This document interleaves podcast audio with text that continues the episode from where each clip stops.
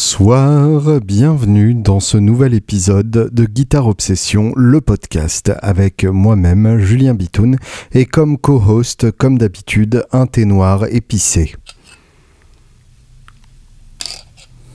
Je sais pas si c'est moi, mais euh, j'ai trouvé que l'actualité musicale de cette dernière semaine était un peu morte, euh, un peu chiante et un peu rien. Euh, une nouvelle signature chez Schecter pour DJ Hba, donc autant dire que j'ai pas forcément envie d'en parler. Et quand on regarde les new releases, les, les nouvelles sorties sur Spotify, eh bien ça commence par Black M, ensuite et on a même Jennifer dans le lot, donc autant vous dire que c'est pas forcément des albums dont j'ai une envie folle de, parler. Euh, et euh, bah, à part le live de Iggy Pop, il n'y a pas vraiment d'album super excitant qui soit sorti récemment. Et donc le live d'Iggy Pop, comme son nom l'indique, c'est un live. Euh, le, gros intérêt de ce live qui s'appelle Post Pop Depression Live at the Royal Albert Hall, c'est que c'est le line-up, les musiciens qui l'accompagnaient sur son dernier album qui s'appelle justement Post-Pop Depression. Vous voyez comme ces choses-là s'arrangent de manière hyper logique. Euh, et Post-Pop Depression, c'est le meilleur album d'Iggy Pop depuis très longtemps, voire même euh, son meilleur album solo euh, depuis qu'il a bossé avec Bowie. Et tout ça parce qu'il a la vraie bonne équipe dessus, donc le batteur des Arctic Monkeys, Dean Fertita, le, euh, le, claviériste euh, et, euh, et, guitariste de, des Queens of the Stone Age à la guitare et au clavier justement et le grand Josh Homme à la guitare et à la réalisation. Et Josh Homme donc a mis un bon coup de pied dans le cul d'Iggy Pop qui n'avait pas franchement besoin de ça puisque de toute façon il a toujours une énergie de jeune homme malgré son apparition dans des pubs pour le bon coin. Et il faut dire que sur scène bah, ça marche tout aussi bien ça ouvre sur Lust for Life donc vraiment le le grand grand classique d'Iggy Pop et un titre euh, dont on n'attendrait plus grand chose et pourtant ça marche magnifiquement bien. On, redécouvre une énergie qu'on n'avait pas entendue sur ce titre depuis, euh, depuis très très longtemps. Et, euh, et, le final sur Break Into Your Heart qui est le, le premier single du ou le deuxième d'ailleurs de Post Pop Depression. En tout cas l'ouverture de Post Pop Depression et Paraguay l'enchaînement est, est, magnifique. Bref c'est un très très bon live et ça mérite de, poser une oreille. À part ça, donc, euh, on se fait un peu chier. Et du coup, j'ai décidé de passer directement, comme ça, sans transition aucune, à l'album de la semaine. L'album de la semaine, en fait, c'est un album avec lequel j'ai un espèce de conflit dans ma tête, et vous allez comprendre pourquoi, puisque c'est une histoire un peu euh, tergiversée, convulotée, avec des euh, tournements dans tous les sens. Voilà, si jamais vous avez compris la phrase précédente, c'est que vous ne parlez pas exactement la même, euh, la, même langue que nous tous. Alors, l'album de la semaine, donc, c'est Lost in Paris Blues Band, The Incredible Lost in Paris Blues Band. Alors excusez-moi, j'ai écorché le nom parce qu'en fait c'est écrit bizarrement sur la pochette. Donc euh, en fait le, principe c'est que c'est Paul Person et ses amis euh, qui ont monté The Incredible Lost in Paris Blues Band. Paul Person étant censé être le patron euh, du groupe en question et avec donc les invités qui vont bien. L'histoire en fait de cet album euh, qui vient de sortir ou qui va sortir d'ici peu, euh, si vous écoutez vraiment ce, podcast à sa sortie, euh, la sortie du podcast, hein, pas de l'album pour le coup, mais vous l'aurez compris et nos lecteurs les plus attentifs auront rectifié de même, c'est que donc en novembre 2015, Jean-Félix Lalanne a organisé la tournée autour de la guitare, qui était sa tournée autour de la guitare la plus ambitieuse. Jusque là, autour de la guitare, c'était euh, deux, trois dates parisiennes euh, et, puis c'est tout. Et là, il est parti carrément en tournée avec son concept euh, autour de la guitare. Le concept étant donc que la section rythmique reste en place et les guitaristes se succèdent, ce qui ressemble beaucoup à ma guitare fest, hein, comme si Jean-Félix m'avait pompé le, concept dix ans avant que je le fasse, ce qui est quand même assez, assez balèze de sa part. donc bravo Jean-Félix, tu, tu, as exactement compris où je voulais en venir en, te copiant. Euh, bref, le, le, de la guitare donc est parti en tournée en France. Euh, et le truc, c'est que, euh, alors déjà, c'est tombé euh, à peu près autour du 13 novembre. Et du coup forcément les gens n'avaient pas très envie de sortir. Et puis d'autre part de manière générale euh, les, euh, les promoteurs ont eu la tête un peu plus grosse que les ventres. Les yeux un peu plus gros que le ventre. Sinon si la tête est grosse c'est juste que ils se prennent pas pour de la merde. Là en l'occurrence donc ils ont eu les yeux plus gros que le ventre et ont bouqué des salles beaucoup trop grosses par rapport au potentiel du spectacle. Ce qui du coup a fait qu'il y a eu beaucoup de dates annulées. Alors je ne dis pas ça juste pour la beauté de l'anecdote qui ne sert à rien, c'est qu'en fait cet album dérive de ça.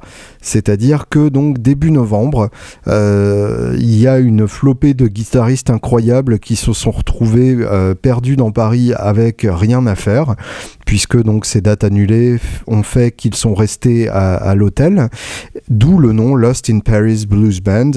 Euh, et donc ces guitaristes-là, ont été débauchés par Paul Person, qui faisait évidemment partie de la tournée, et euh, Paul leur a proposé de faire des sessions pendant trois jours au studio Ferber, euh, un, studio donc qui se trouve à, l'est de Paris. Et euh, parmi ceux qui ont accepté, donc on a Ron Bumblefoot Tal, qui est donc, comme euh, certains d'entre vous le savent peut-être, un, homme que j'estime énormément et, euh, et, que, que j'adore vraiment, euh, tant au niveau jeu qu'au niveau humain. Robin Ford, un, guitariste absolument piquant, qui a été notamment guitariste de Miles, qui a été guitariste de Johnny Mitchell et qui a même joué sur un album de George Harrison, ce qui pour moi suffit à, à lui faire accéder directement au statut de demi-dieu. John Jorgensen, qui est un peu moins connu que que, les deux autres, en tout cas moins connus du public guitaristique. Jorgensen, c'est le guitariste des Helicasters, euh, ce trio de télécasteristes hallucinants qui a sorti quelques albums euh, dans les années 90 et euh, John Jorgensen a aussi joué avec à peu près tout le monde. C'est un, session man euh, aguerri et, ça se sentait bien d'ailleurs pendant ces sessions puisqu'il passait sans aucun problème d'une Telecaster à une Les Paul à un orgue ou à un Rhodes. Genre c'est pas grave c'est la même chose. Enfin pas un Rhodes un, un, si un Rhodes. Et un piano acoustique tout simplement. Donc vraiment à l'aise sur, sur tous ces instruments Beverly Joe Scott, une chanteuse belge d'origine américaine, si je dis pas de conneries. Euh, là, pour le coup, j'ai pas eu la chance de, l'avoir enregistré, mais en tout cas, euh, ça envoie vachement bien quand, elle chante. Et euh, la section rythmique, donc Kevin Révérend et Francis Arnaud. Kevin donc à la basse et Francis à la batterie, des gens qui ont joué à peu près tout le gratin de la variété française. Et bah, le problème, c'est que ça s'entend. Alors, ne, nous, ne, ne devançons pas notre train de pensée, un train de penser par définition, ça va à son rythme et ce sera largement suffisant comme ça. Et alors là où je veux me la raconter un peu, c'est que j'ai mon nom dans cet album, et à l'endroit le plus improbable possible, puisque j'ai un crédit photo euh, dans, cet album. Voilà, donc photo Digipack, copyright H. Roux, copyright Julien Metternich et copyright Julien Bitoun. Voilà, euh, donc vous ne le saviez pas, euh, je suis photographe, d'ailleurs moi non plus je ne le savais pas. En fait, ce qui s'est passé, c'est que j'ai eu la chance d'assister au premier jour des, des sessions. Euh, au studio Ferber et j'avais amené un iPhone avec moi. Et du coup j'ai fait quelques photos euh, que personne d'autre n'a pu faire puisqu'il n'y avait personne d'autre que moi de, comme spectateur dans, dans cette salle. Et du coup j'ai eu des clichés euh, que les autres n'ont pas eu et ça donne des trucs effectivement assez chouettes qui en tout cas retranscrivent bien l'ambiance de, ces sessions, même si euh, en termes de qualité évidemment euh, je ne peux pas me même ne serait-ce qu'envisager de, me battre contre les gens qui ont des vrais appareils et qui savent s'en servir. Bref, trêve de euh, auto-tartinage fier. En fait j'en suis arrivé à assister au premier jour de session tout simplement par l'entremise de Robin Ford qui était passé au showroom Woodbrass de luxe quelques jours auparavant pour tester des amplis euh, on s'était plutôt très bien entendu et il était tombé amoureux d'une Les Paul, euh, une, une Reissue 60 Et il tenait à utiliser cette Les Paul pour les sessions d'enregistrement de euh, Lost in Paris Blues Band, qui à l'époque était donc juste euh, présenté comme des sessions de Paul Person à Ferber avec invité. Et du coup, euh, eh bien, je me suis ramené à Ferber avec la guitare sur le dos et avec une ou deux pédales rigolotes et une bonne télé que j'avais aussi à l'époque, me disant que quelqu'un aurait bien envie de, la jouer à un moment. il se trouve que Robin Ford ayant sa, sa télé habituelle, qui est la télé qu'il a jouée depuis des, dizaines d'années et qui s'est complètement faite à sa poigne, forcément ça n'était pas d'une utilité débordante. Et euh, au milieu des sessions aussi, Ron euh, s'est retrouvé sans Wawa. Du coup j'ai fait l'aller-retour pour lui ramener euh, une Wawa qu'on avait au showroom. Donc bref, j'ai été assistant livreur de matos pour la durée de, cette première journée et c'était évidemment un, honneur pour moi que de me retrouver au milieu de, de la pièce avec, avec ces gens-là. Donc Ferber c'est une très grande pièce, donc il y avait vraiment de, de quoi se balader et se faire oublier dans un coin. Et euh, Paul Person n'étant arrivé que vers 15 euh, heures, euh, j'étais euh, bah, seul avec avec tous ces musiciens de en gros 10 10 heures à 15 heures ou 11 heures à 15 heures. Et du coup, c'était évidemment l'occasion de, les entendre jamais avec une spontanéité hallucinante, puisque évidemment, ils n'avaient pas encore décidé des morceaux qu'ils feraient, puisque cet album Lost in Paris Blues Band était uniquement constitué de, de reprises et de, de versions de, titres existants. Et du coup, l'idée c'était que euh, Paul Person les a suggérés au fur et à mesure, ils se sont mis d'accord et c'est parti. Mais euh, là, donc, c'était même pas encore le cas. Donc, ils sont partis sur une version de All My Loving euh, de version John Mayall et And the Blues Breakers, and the Blues l'ouverture donc de l'album avec avec Clapton, le Bino album que les fans de blues parmi vous connaissent forcément. Et donc, j'ai eu l'occasion d'assister à cette prise avec Robert Ford au chant, un truc absolument absolument furieux. Et euh, évidemment, euh, quand Paul Person est arrivé, les choses sont devenues un peu plus sérieuses puisque euh, évidemment tout le monde attendait ce moment-là pour vraiment commencer les sessions. Et c'est à ce moment-là que je me suis éclipsé. Je suis resté un peu dans la dans la salle de, contrôle, enfin dans la cabine, mais je me suis pas imposé en plein milieu des gens pendant les pendant les prises, hein, ce qui me paraît assez assez logique. Je voulais du coup profiter de la sortie de cet album pour plusieurs choses évidemment, mais aussi pour revenir sur une question que m'a posée William P, euh, notre sympathique euh, tonnelier de Bordeaux, euh, dont j'avais déjà répondu à, des questions la semaine dernière, qui m'avait demandé dans, dans le mail avec les 14 questions, on veut tous connaître L'histoire de ton amitié avec Bumblefoot raconte, virgule, raconte, point d'exclamation. Donc quand vous êtes face à un mec qui enchaîne une virgule et un point d'exclamation, il n'y a pas vraiment d'autre solution que d'obtempérer. Donc Bumblefoot, en fait, c'est une vraiment longue histoire euh, et euh, je vais vous la raconter comme ça, euh, ce sera fait et ça permettra de, de, bah, ça permettra de, remplir ce podcast, hein, tout simplement. je vais, je vais pas non plus prétendre que ça a un intérêt quelconque, mais puisque William m'a poser la question euh, du haut de son tonneau, je vais me permettre de répondre. Donc en fait, euh, quand j'étais petit, au moment où j'étais pas grand, euh, j'ai fait un stage en entreprise de troisième à la rédaction du magazine Guitare et Basse.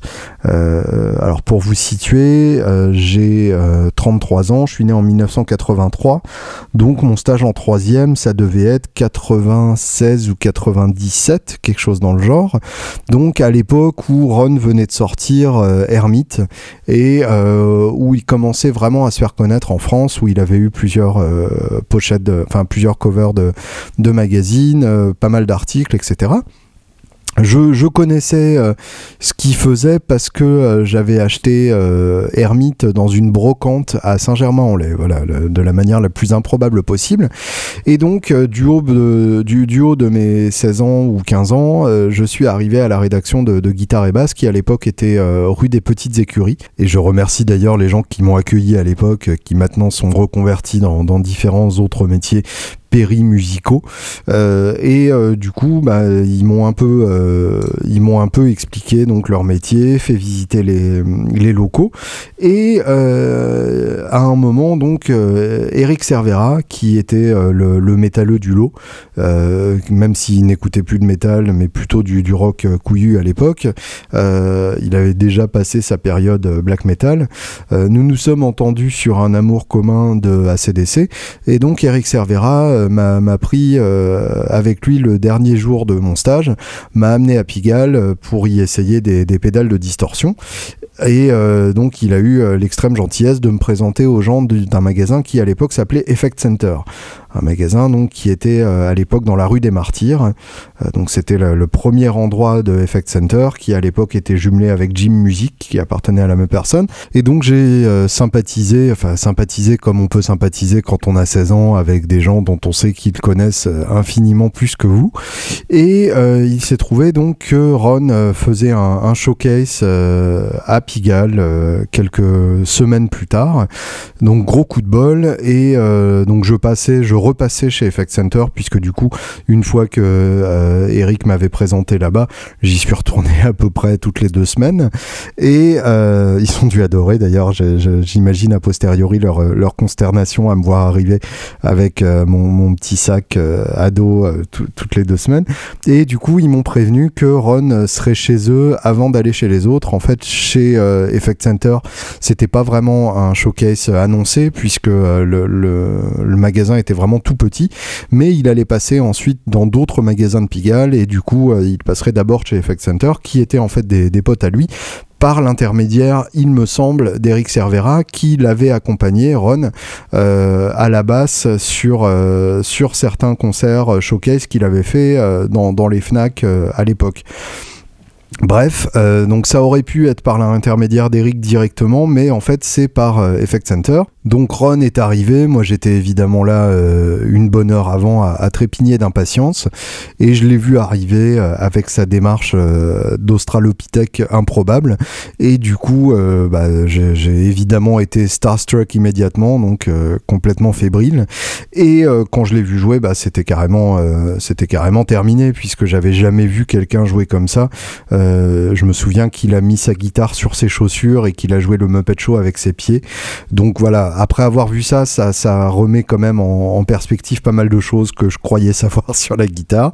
Il a eu la gentillesse de dessiner euh, un dessin sur l'intégralité de Malag Rockline, euh, de Malag Hotline, pardon, une copie euh, pas chère de, la Rockline. Et il a eu l'extrême gentillesse de me dire que c'était une bonne guitare, ce qui était évidemment un mensonge éhonté, mais qui moi m'a fait très chaud au cœur. Et je l'ai suivi donc sur ces différents showcases en portant sa guitare, qui pour moi était euh, un, privilège absolument euh, colossal et, euh, inimaginable. D'autant plus que la guitare en question, c'était la Vigier Foot, donc le pied avec les deux ailes qui sortaient quand on appuyait sur le, sur le Floyd Rose. Donc j'ai eu la chance de jouer cette guitare avant qu'elle soit éclatée à force de, de tourner dans, dans, les différents concerts de Ron à l'époque où les ailes sortaient encore euh, quand on appuyait sur le Floyd et où on pouvait se les prendre dans le ventre euh, quand on jouait avec la guitare sur les genoux. Donc voilà, euh, une, espèce de guitare incroyable et d'ailleurs je pense que Patrice Vigier serait d'accord avec moi pour, pour dire que c'est un de ses chefs-d'œuvre qui était entre les mains de Ron à l'époque. Et donc voilà, et à chaque fois que Ron est, est revenu en France, nous nous sommes vus, en tout cas je suis allé le voir puisque c'était plus une démarche de mon côté que du sien. Et, euh, et dès que j'ai eu Internet, puisque euh, j'ai connu une époque euh, pré-Internet et j'ai donc connu la transition vers le fait d'avoir Internet, ce qui est généralement un, grand moment dans la vie de, tout adolescent, j'ai commencé à lui envoyer des mails et à correspondre avec lui. avant ça, je lui avais écrit des, lettres carrément manuscrites, enfin vraiment fanboy de base. Et Ron a eu la gentillesse de, de bien vouloir transformer cette fanboyitude en amitié. Euh, il a vu que peut-être euh, j'attendais euh, quelque chose de différent que juste des plans à reprendre. Et donc voilà, je, je l'ai vu à chaque fois qu'il est venu.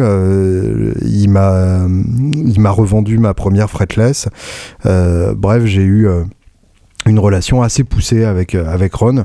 Et depuis donc on s'écrit régulièrement. Et à chaque fois qu'il vient en France on, a la chance de, de papoter ensemble de temps en temps de jammer aussi euh, ce qui est arrivé euh, notamment devant caméra pour Guitar Part ou avec avec Gaël Buswell et, et Michal qui évidemment sont infiniment meilleurs que moi et qui du coup tenaient la dragée haute à, Ron.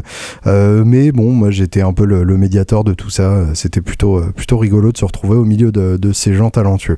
Bref, Ron, donc c'est une histoire de longue date et ça faisait, ça faisait un truc de le retrouver dans ces, dans ces sessions-là avec Robin, avec qui je, venais de, faire connaissance.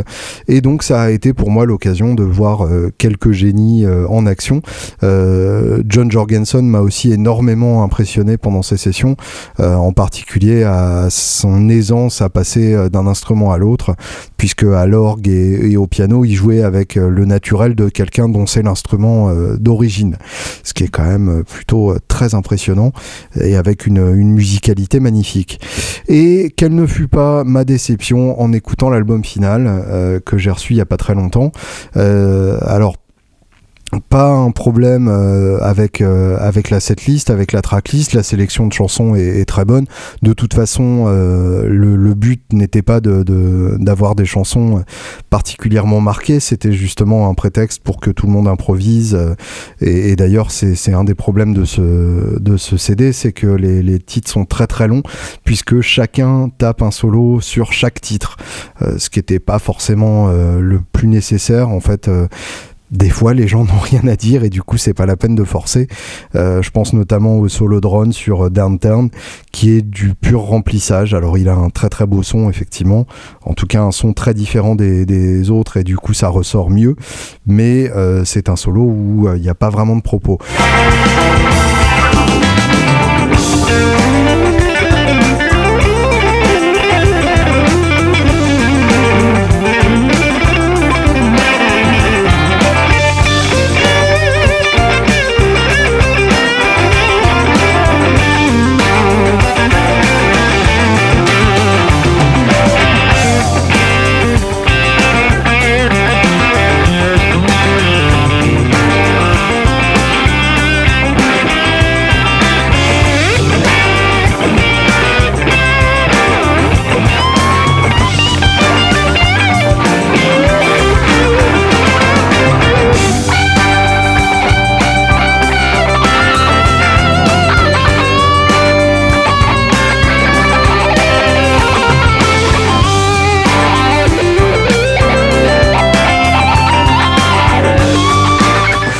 Manière générale, ce qui me gêne avec cet album, c'est le côté euh, groovy pépère. Euh, ça, se, dit blues band, et en fait, la section rythmique joue vraiment très carré, très assis, avec ce côté fond du temps, euh, un peu cool, qu'on associe plutôt à la variété française, et à, la variété euh, RB mondiale que euh, à quelque chose de plus roots. Et du coup, il manque euh, un côté, il manque déjà une surprise dans cet album, puisque c'est un album où ça s'enchaîne et, et les titres se ressemblent un peu. On a toujours un peu ces mêmes sons qui reviennent, ces mêmes licks qui reviennent, puisqu'en fait, vu que c'est plus ou moins des standards, les, les, différents musiciens ont aussi sorti leur plan standard et du coup, on n'a pas vraiment un, on n'a pas vraiment d'étincelle euh, magnifique euh, où on sent une, une création spontanée. Et euh, il manque aussi ce côté un peu un peu fou un peu à côté.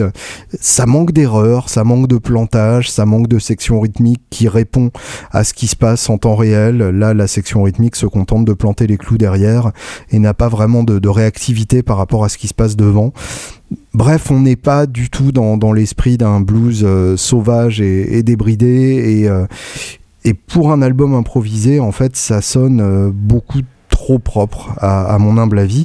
Alors évidemment, euh, c'est une très très belle initiative de la part de, Paul euh, Person euh, d'avoir mis ça sur plié, sur plié, donc à la fois d'avoir mis ça sur patte et d'avoir plié ça. et, et, d'ailleurs, il s'en sort magnifiquement bien et il n'a pas du tout à souffrir de la comparaison avec, avec les trois autres en termes de, flamboyance à la guitare et même en termes d'épaisseur de, son. Mais malgré tout, c'est un album qui, à mon avis, ne tient pas ses promesses. Euh, j'aurais aimé un, album où vraiment on sent la, création en train d'émerger, où on sent les gens en train d'échanger un, beau moment de musique. Là, on a plutôt l'impression que tout le monde se met euh, dans la chanson en question et, la joue comme ils ont joué avec des centaines d'artistes auparavant, sans vraiment donner de, leur personne euh, telle qu'on la connaît à travers euh, leurs travaux solo. C'est un peu dommage. en fait, le, le problème, c'est que tout le monde s'est mis au plus petit dénominateur commun. si vous prenez par exemple l'album que Paul Person a fait avec Hubert Félix Thieffen, là pour le coup, il y avait un vrai univers commun tiré vers le haut. C'est-à-dire que personne et Tiefen ont des choses à dire, euh, ils ont des, idées de, musique et des idées musicales, et du coup ça donne quelque chose qui ne ressemble à rien d'autre et qui pourtant mélange les univers des deux. Avec euh, Lost in Paris Blues Band, on sent qu'ils n'étaient pas forcément tous d'accord sur l'endroit où ils voulaient aller, mais que au lieu de tenter de tirer le truc dans tous les sens, ce qui était euh, la meilleure solution pour avoir quelque chose de, vraiment beau, mais en même temps une solution très risquée puisque euh, l'album résultant aurait pu être quelque chose de complètement incohérent euh, d'une part, et puis surtout euh, de, pas forcément aussi facile à faire. et bien du coup ils se sont mis d'accord sur un blues pépère, un blues qui ronronne, un blues qui, qui, ne fait peur à personne et, et qui s'est et qui s'est mis une bonne dose de déodorant avant de sortir danser. Et le quand le blues se met du déodorant, c'est que du coup on n'a pas la sueur, on n'a pas euh, l'odeur âcre de transpiration. Et euh, c'est bien ce qui manque à cet album, c'est de la transpiration.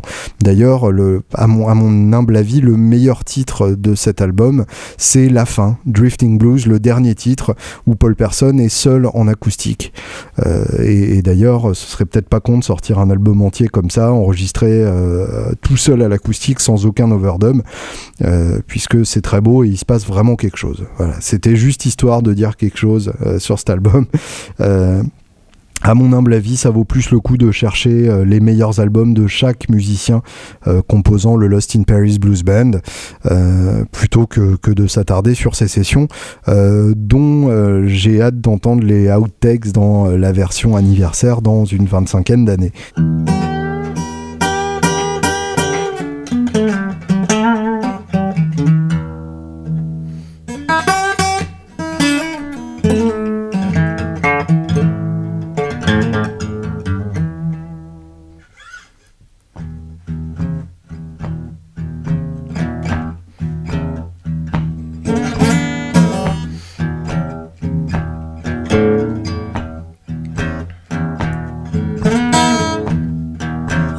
Drifting like a ship out on the sea.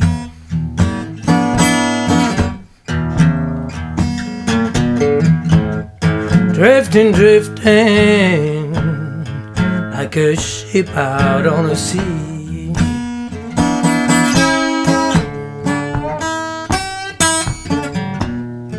I ain't got nobody this world to care for me.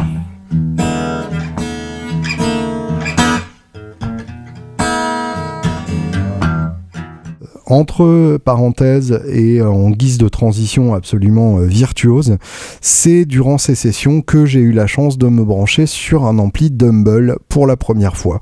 Et la dernière à ce jour d'ailleurs, mais euh, avec un peu de chance, j'aurai encore cette occasion euh, à, d'autres reprises, puisque Robin Ford était venu avec sa tête Dumble Overdrive Special, et bah, ça a été un grand moment de ma vie de guitariste. C'est donc le matos de la semaine. Le matos de cette semaine, c'est donc à la fois un ampli et une pédale. L'ampli, c'est évidemment les amplis de dont je vais vous parler, et euh, la pédale, c'est une pédale de simulation de Dumble version MXR, une pédale qui est arrivée cette semaine entre mes doigts boudinés, et je dois avouer qu'elle n'en est pas repartie et qu'elle est bien partie pour ne pas en repartir. J'espère que ma phrase était claire et je sais au fond de mon cœur que ça n'est pas le cas. Les amplis Dumble, donc des UMBLE, Pour ceux d'entre vous qui ne connaissent pas, Dumble, c'est vraiment la fondation de l'amplification boutique. Et c'est euh, intéressant en ça que l'histoire de Dumble est un peu parallèle de celle de Mesa Boogie. C'est-à-dire que dans les deux cas, euh, Dumble comme Mesa Boogie, ce sont des gens qui ont commencé par modifier des amplis Fender euh, dans, les, dans les années 60, donc qui se sont rendus compte que les amplis Fender étaient une très bonne base, mais qu'on pouvait aller encore plus loin avec notamment en rajoutant des étages de gain.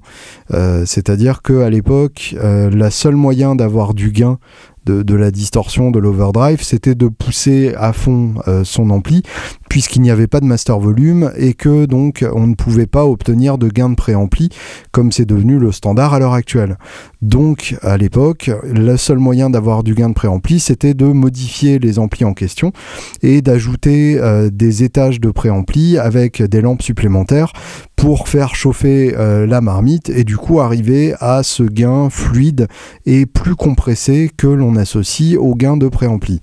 Mais Boogie donc est parti d'un Princeton modifié ce petit ampli 15 euh, watts de chez Fender euh, qu'il a transformé en monstre de 100 watts avec des transfos énormes, qui est donc parti ensuite en tournée avec les Stones, avec Santana et ainsi de suite.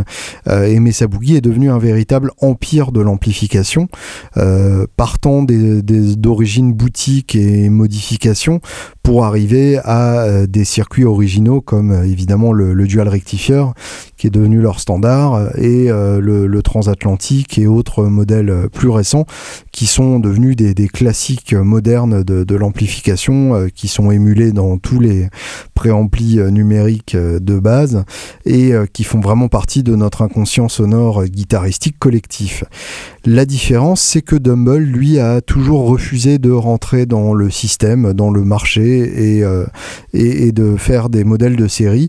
Dumble est resté boutique dans sa manière de procéder, voire même ultra boutique, voire même carrément euh, ermite euh, reclus, puisque euh, Howard Humble donc existe encore à l'heure actuelle. C'est un homme qui vit, mais vous ne pourrez probablement pas lui commander d'ampli à moins d'être une rockstar.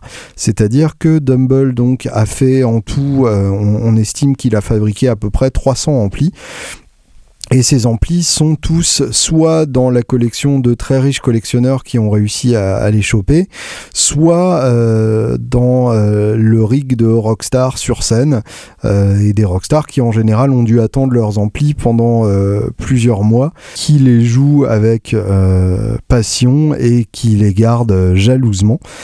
Parmi ces utilisateurs, on a évidemment les, euh, post boys de, Dumble, les, gens qui vraiment ont, fait de la marque une marque euh, essentielle.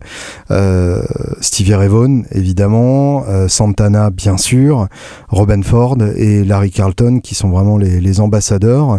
Et des gens dont c'est moins connu qu'ils utilisent ces amplis, comme Ray Cooder, Ben Harper, Eric Johnson, Clapton, Sonny Landreth, David Lindley, bref des, gens qui jouent euh, en Californie et un peu autour et qui sont vraiment euh, des amateurs de beaux sons avec des sons euh, redoutables.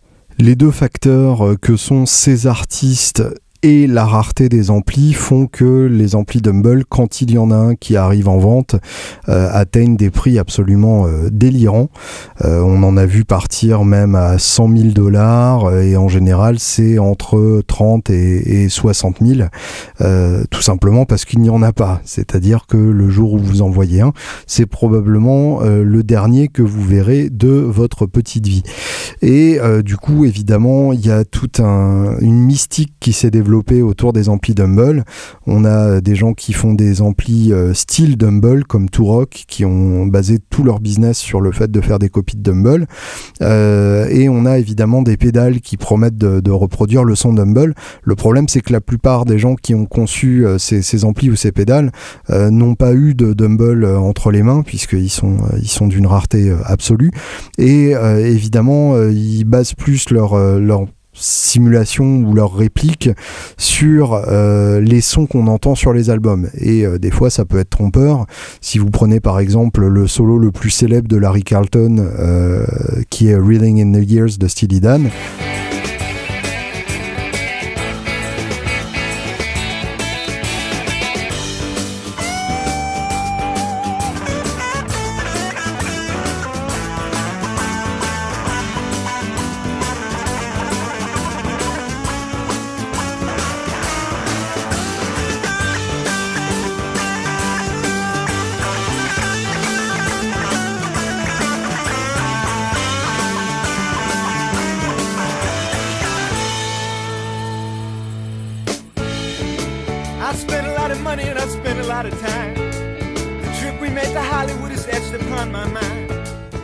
C'est en fait un tweet de luxe qu'on entend poussé à fond qui donne cette distorsion crémeuse, qu'on pourrait associer à un Dumble, mais en fait, bah, Carlton a vraiment ce son-là dans les doigts. Et j'en viens euh, au côté un peu absurde de, l'obsession euh, Dumble. Euh, en fait, Dumble a deux modèles d'ampli qu'on lui connaît. Le Overdrive Special, qui est un ampli deux canaux, un canal clair et un canal saturé, avec un boost qui est en fait un boost qui enlève l'étage euh, d'égalisation. Et du coup, le son passe plus directement et du coup, le, volume est plus fort et ça fait un boost. Euh, c'est celui donc que j'ai eu la chance de jouer euh, et que Robin avait, avait ramené pour les sessions du Lost in Paris Blues Band. Et il y a le Steel String Stinger donc le, piquant euh, pour euh, corde acier. Euh, singer, pardon, donc le chanteur à, corde acier, autant pour moi. Donc le Steel String Singer, qui est l'ampli qui est associé à, à Stevie Ray qui est en fait à l'origine conçu comme un ampli pour, pour pédale steel. Ce qui fait que, vu que les pédales steel ont en général des des, sons très clairs. Le Steel String Singer, c'est un ampli qui est conçu pour avoir un énorme son clair avec beaucoup de headroom. Euh, si je me trompe pas, je crois que c'est un ampli qui avoisine les 150 watts. Donc vraiment un son absolument colossal et qui remplit bien la pièce. Alors là où on arrive à un vrai problème pour catégoriser les Dumble, c'est qu'en fait, euh, Dumble fait chaque ampli pour le guitariste qui va le jouer. Euh, depuis le, départ de son entreprise, en fait, il n'y a pas deux amplis identiques, euh, même si évidemment on retrouve des, caractéristiques euh, proches et, des obsessions communes d'un design à l'autre. En fait, Dumble écoute chaque musicien, ne fait des Dumble que pour les musiciens qui l'admirent suffisamment pour avoir envie de leur faire un ampli, et du coup adapte le comportement de l'ampli au son de chaque guitariste et ce qu'il recherche comme une guitare de luthier, euh, sauf que là c'est un ampli de luthier. Et évidemment, euh, ça explique aussi l'attachement de chaque guitariste pour son dumble, c'est qu'en fait ce n'est pas seulement que c'est un dumble inestimable, c'est qu'il l'a fait véritablement pour le jeu de chaque guitariste. C'est pour ça d'ailleurs, on, m'a raconté récemment euh, une anecdote à ce sujet-là, un proche de John Mayer, le, le guitariste, qui me racontait que quand John Mayer a acheté son dumble, il l'a acheté d'occasion. Et euh, John Mayer a reçu un coup de fil de euh, Howard Alexander Dumble, euh, qui, qui, se fait appeler par un prénom ou par un autre selon la période, mais qui de toute façon ne sera pas appelé puisque vous n'aurez pas son numéro. Et donc Howard Dumble l'a appelé et lui a demandé à qui il avait acheté son Dumble, et il lui a dit que ça lui déplaisait fortement qu'un Dumble se balade dans la nature entre les mains de John Mayer. Donc je vous laisse imaginer quand même le, degré de je m'en foutitude d'expression exposition de, ce mec-là, puisque John Mayer, c'est vraiment le guitariste euh, pour lequel euh, toutes les marques se battent pour, euh, pour qu'il joue sur, sur leur guitare ou sur leurs amplis ou leurs pédales. Et Dumble lui a proposé, lui, Dumble lui a proposé de lui racheter son Dumble le prix qu'il l'avait acheté, voire même un peu plus, histoire d'éviter qu'il y ait un Dumble dans la nature qui n'a pas été prévu pour son propriétaire. Et éventuellement de lui refaire un ampli selon ce qu'il recherche lui précisément en tant que John Mayer et pas en tant que mec qui a racheté le Dumble de quelqu'un d'autre qui était donc prévu pour quelqu'un d'autre. C'est vous dire donc à quel point euh, cet homme-là est un obsessionnel notoire, euh, visiblement un, sociopathe total qui reste euh, reclus dans sa cave à, à, discuter avec des condensateurs pour, pour passer le temps et qui met en général un temps fou pour finir un ampli.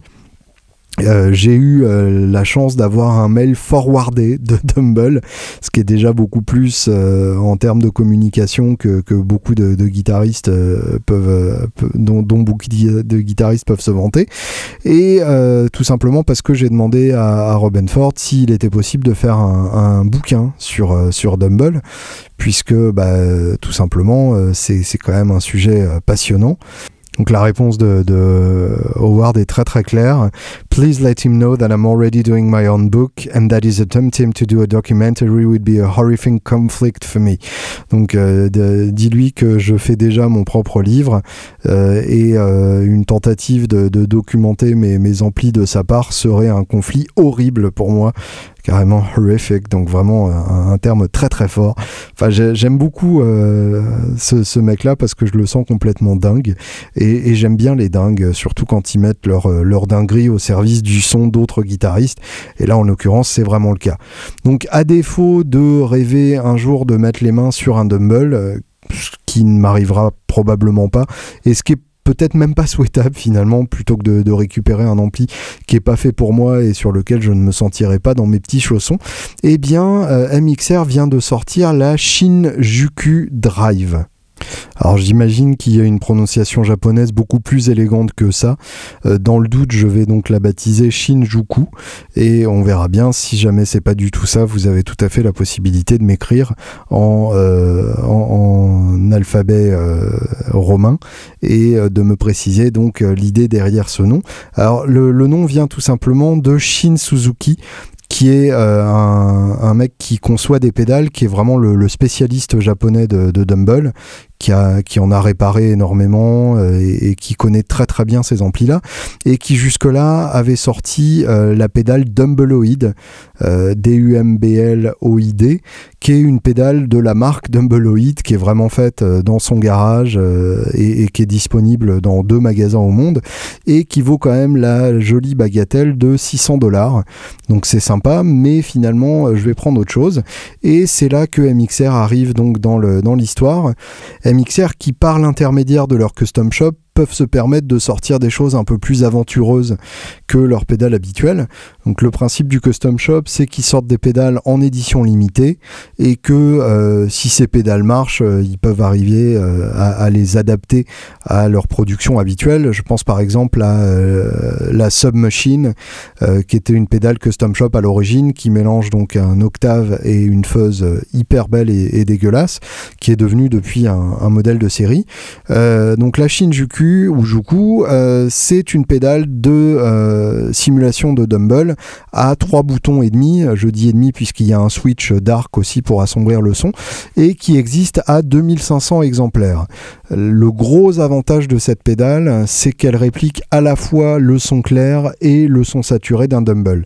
Alors, par rapport à ce que je viens de vous expliquer, euh, dire que quoi que ce soit réplique un Dumble, c'est un peu illusoire, puisque évidemment euh, il y a autant de Dumble que, enfin il y a autant de sons Dumble que d'amplis Dumble différents et que d'utilisateurs de Dumble, mais malgré tout il y a une caractéristique assez marquante du son clair, qui est un gros son clair énorme, chargé d'harmonique et très riche dans les graves, et euh, un son saturé qui est un son très fluide, un son avec beaucoup de, gains et de compression, mais qui pour autant n'est pas dégueulasse et ne tue pas la dynamique de l'attaque. Donc une espèce de mélange idéal entre facile à jouer et pour autant euh, facile à nuancer, ce qui est d'une rareté extrême. Et eh bien la bonne nouvelle, c'est qu'on retrouve ces deux caractéristiques dans la Shinjuku. D'ailleurs, j'ai trouvé ça tellement bien que je m'en suis mis une de côté et euh, j'aurai désormais une Shinjuku de temps en temps sur mon pedalboard. Oui, je sais, ça n'arrête jamais, mais c'est bien l'inconvénient de bosser dans un magasin de beaux instruments, c'est que souvent euh, on ne résiste pas à l'envie de goûter à sa propre cam et quand la cam est bonne, eh bien elle reste dans notre petit appartement qui commence à être bien encombré. Mais la bonne nouvelle c'est que de temps en temps j'en revends aussi et euh, en général ça part assez bien puisque c'est euh, du beau matos. La Shinjuku donc que je ne revendrai pas et qui sonne vraiment comme ce que j'ai pu essayer d'un Et qui a vraiment ce son clair magnifique quand on met le gain au quart et quand on monte un peu euh, le niveau de sortie pour gonfler un peu l'entrée de l'ampli, c'est absolument magnifique. J'ai fait quelques sons avec une Shinjuku branchée sur un analog outfitter Sarge. Donc je vous fais d'abord écouter le son bypass, ensuite le son clair donc avec le gain au quart pour vous montrer à quel point ça grossit de manière hyper jolie le son et euh, on, entendra ensuite ce que ça donne quand on pousse le gain à fond et quand on joue avec le potard de, volume puisque vraiment il y a une, encore une fois une réactivité absolument sublime. J'ai choisi une strat pour aller avec tout ça. Je suis dans une période strat depuis que j'ai vu Jeff euh, à, à Playel.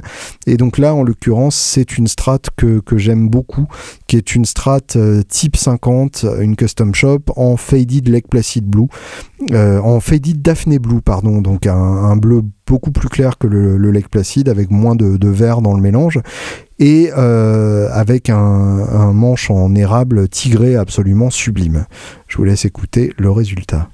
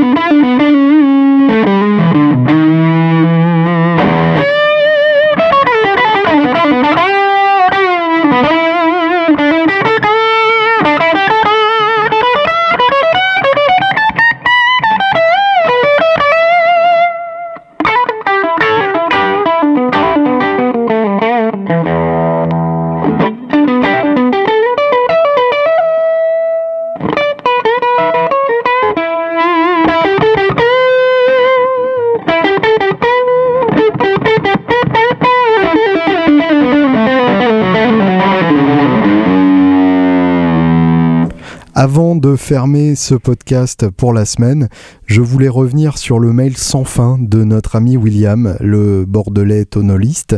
Euh, j'ai choisi deux autres questions parmi sa très longue liste qui ont un rapport direct avec euh, le sujet d'aujourd'hui. C'est quoi ton problème avec SRV C'est quand même super cool. Donc pour ceux qui n'ont pas de culture, SRV c'est Stevie Ray Vaughan. Alors effectivement j'ai un problème avec SRV et euh, je sais qu'il est extrêmement populaire parmi les guitaristes et qu'il a donné envie de jouer ou qu'il a fait découvrir le blues à des gens qui sont arrivés à des conclusions fantastiques. Donc je ne voudrais pas non plus euh, détruire un, mythe euh, aussi colossal. Et d'ailleurs contre SRV lui-même j'ai pas tant de choses que ça. Je trouve qu'il a un son absolument magnifique et, et unique unique, ce qui, euh, ce qui est toujours rare dans ce milieu-là. Unique si on fait évidemment abstraction de, Albert King qui est venu avant lui. Euh, et, euh, et, des compos qui sont plutôt intéressantes et un chant qui est vraiment magnifique. Ce qui me gêne beaucoup en fait chez Stevie Ray Vaughan, c'est sa section rythmique. Et on en revient donc à ce que je disais tout à l'heure de l'album de Paul Person. En fait, le blues, c'est avant tout les musiciens qui sont derrière. C'est-à-dire que si vous écoutez par exemple Howlin' Wolf, le son d'Howlin' Wolf c'est avant tout euh, Hubert Sumlin. Si vous écoutez Muddy Waters, le son de Muddy Waters c'est beaucoup Willie Dixon. Bref, c'est ces gens derrière dans l'ombre qui font le vrai son du blues et qui permettent au bluesman de premier rang de euh, donner l'impression qu'il est un, homme d'un talent sublime. Alors évidemment, euh, Muddy Waters et Howlin' Wolf ont effectivement des talents sublimes, mais même des gens au talent comme Stevie Ray peuvent paraître euh, un peu plomb-plomb quand la section rythmique n'est pas à la hauteur derrière. Donc le problème de Double Trouble, c'est que ça joue vraiment tam ta tam ta tam ta ta ta ta tam ta ta ta tam. En d'autres termes, euh, ça plante les clous, genre vas-y, on fait du blues, on va faire un shuffle ternaire de base sans aucune nuance. Et c'est bien le problème, c'est que Double Trouble n'est pas à la hauteur de Stevie Ray Vaughan, qu'il a une section rythmique qui ne répond pas du tout à ce qu'il fait comme a pu le faire Big Eyes derrière Muddy Waters par exemple euh, sur, euh, sur, sur les lives absolument bouleversants de sa fin de carrière, les, les lives de, de, la tournée Muddy Mississippi Waters Live, qui est un album live que je vous recommande de tout cœur d'écouter. Et euh, malheureusement, donc avec SRV, on a ce côté très pachydermique et monolithique derrière qui fait que ça devient plus une parodie de blues que du blues intéressant et vivant. Et euh, dans le pire des cas, euh, c'est carrément avec les claviers dégueulasses euh, sur l'album Live Live, avec la reprise de Superstition où, où les sons de clavier sont vraiment à chier partout.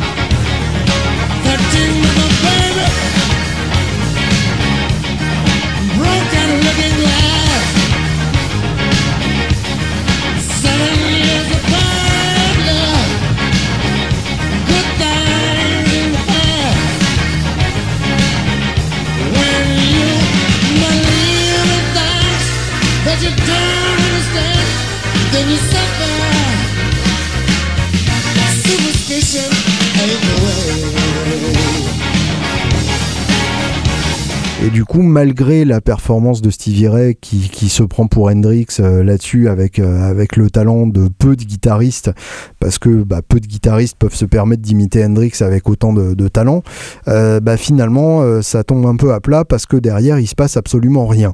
Voilà, donc mon problème avec SRV, bah, c'est la section rythmique. Deuxième question et dernière question donc de William pour ce podcast, c'est quoi ton problème avec Jack White? C'est quand même tout pourri. Alors Évidemment, euh, c'est un avis et ça n'est pas forcément le mien, vous l'aurez compris. Mais euh, justement, ça me permet de, répondre euh, à ça. Mon problème avec Jack White, c'est que en plus d'être amoureux du personnage et de sa manière d'envisager la musique, c'est surtout que bah, lui, justement, sait laisser de la place à une section rythmique qui se barre en couille. Meg White, pour moi, est infiniment plus blues que Chris Layton ne sera jamais et que Double Trouble ne sera jamais. Euh, Meg White, ça se barre en couille, c'est euh, à côté du temps, ça accélère, ça ralentit, mais ça réagit à ce que fait Jack, et du coup ça donne une vraie spontanéité. Euh, et, même le, batteur de Jack White en solo, qui est un batteur plutôt hip-hop à l'origine et très technique, c'est un batteur qui se permet des folies à tous les sens, à, tous les coins de rue, à tous les coins de mesure, et qui se permet de, de se barrer en couille, genre Jack fait une note et lui il fait tombe dans les escaliers, mais évidemment, il retombe sur ses pattes. Donc ça donne quelque chose d'à la fois euh, encore dangereux, ce qui est extrêmement rare euh, en blues, et, le problème c'est que le blues, si ça n'est pas le danger, ça n'est rien. Le blues, c'est le danger et le mystère, et s'il ne reste plus ça, eh bien on a juste une espèce de blues d'ascenseur euh, absolument détestable. Et Jack White, c'est tout sauf de la musique d'ascenseur, et si jamais on en passe dans votre ascenseur, vous avez bien de la chance. Il est temps pour moi de vous laisser, je vais reprendre euh, la Shinjuku, euh, cette fois-ci avec une 335, puisque euh, en tant qu'admirateur du son et du jeu de Larry Carlton, il fallait bien que j'en passe par là. Évidemment, je ne suis pas Larry Carlton, et vous allez l'entendre très très vite, mais ça ne m'empêchera pas d'essayer. Bonne semaine